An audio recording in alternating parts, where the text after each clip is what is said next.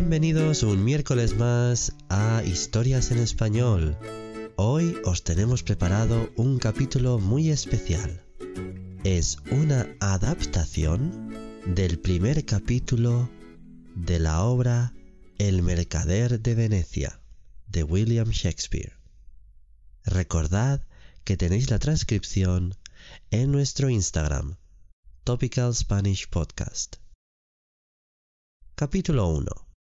Antonio. Fue hace muchos años, en pleno siglo XVI, cuando toda Italia brillaba con los esplendores del Renacimiento. Sobre el terreno pantanoso, los intrépidos comerciantes italianos habían terminado ya de levantar un prodigio, Venecia.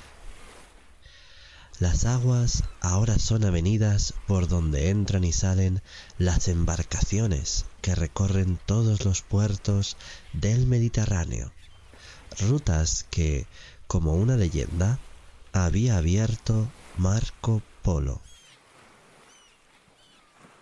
Vamos a acercarnos, siempre en góndola, hasta una de esas lujosas mansiones que bordean el Gran Canal. Su propietario es Antonio, rico comerciante que posee varios barcos. Antonio es un hombre alto, delgado, de edad indefinida, cuarenta y tantos. No nos dejemos impresionar por la inteligencia de su mirada, ya que él es más amable que astuto. Pero hoy Antonio está agotado, está nervioso, ya que Basanio, el mejor de sus amigos, le ha anunciado su visita para hablarle de no sé qué negocios sentimentales. Le espera intranquilo, sin conocer las noticias sobre los mares por los que cruzan sus barcos. Antonio no tuvo hijos. Ninguna mujer logró apasionarle hasta el punto de modificar la independencia de su soltería. Así que proyecta sobre la amistad con Basanio el hijo que no tuvo. Basanio, el joven más guapo de Venecia, el más fiestero, sí, pero el más alegre, el más sincero, el más fino de sentimientos. Antonio sale a su encuentro y se dan un abrazo. Dime, Antonio, ¿a qué viene esa cara? ¿Te sucede algo? ¿Ha naufragado alguno de tus barcos? Oh, no, creo que no. Entonces.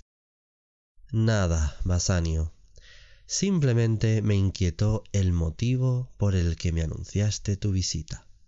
Ya sabes, amigo casado, amigo perdido. Sí, son prejuicios sin fundamento, de viejos sentimentales como yo. Anda, dime cuál es la dama que te ha enamorado esta vez. Antonio, sabes que he gastado toda la fortuna de mis padres. Hijo único, tanto me quisieron que solo me enseñaron a gastar el dinero. Y esta mala cabeza no tengo más que deudas. ¿Esas son las novedades que has venido a contarme? Vamos, vamos, confiesa. Tengo planes para pagar todas esas deudas y volver, por fin, a la situación que me corresponde. ¿Planes? ¿Tú? ¿El mayor juerguista de la República? Pero en fin, cuenta. Sabes que te quiero como a mi mejor amigo y estoy dispuesto a ayudarte. Mira, en Belmont vive una rica heredera. Basanio, no me digas que vas a vender tu corazón por unas monedas. Tú, precisamente. Por Dios, no me malinterpretes. Es la más rica heredera pero la más hermosa y adorable mujer que he conocido. Estoy enamorado. Créeme, Antonio. Bien, te creo, te creo. Pero ¿ahora me lo dices? Compréndelo. Necesitaba convencerme a mí mismo de que esto no era una aventura más. Por otra parte, ¿dónde puedo ir sin dinero? Basanio, qué mal me conoces. Es cierto que, casado tú, nuestra amistad se expresará de forma diferente, pero no tiene por qué ser menos intensa. Tu felicidad es la mía. ¿En qué puedo ayudarte? Necesito dinero, Antonio. La inteligencia y dulzura de los ojos de esta mujer, el brillo de su piel, han atraído como miel a las moscas, a los más ricos pretendientes. ¿Cómo competir con ellos? Basanio, antes me lo tenías que haber dicho. Estoy en el peor momento. Todo mi dinero lo tengo invertido en la compra de mercancías que me traen los barcos que estoy esperando. No sé, no sé. Hagamos una cosa. Busca por toda Venecia quien te proporcione un crédito. Y después yo les devolveré el dinero. Antonio mira entonces a los ojos de Basanio. ¿Estás seguro del paso que vas a dar? Aparte de tu amistad, nada deseo más en el mundo, Antonio. Bien, no hay más que hablar. Brindemos.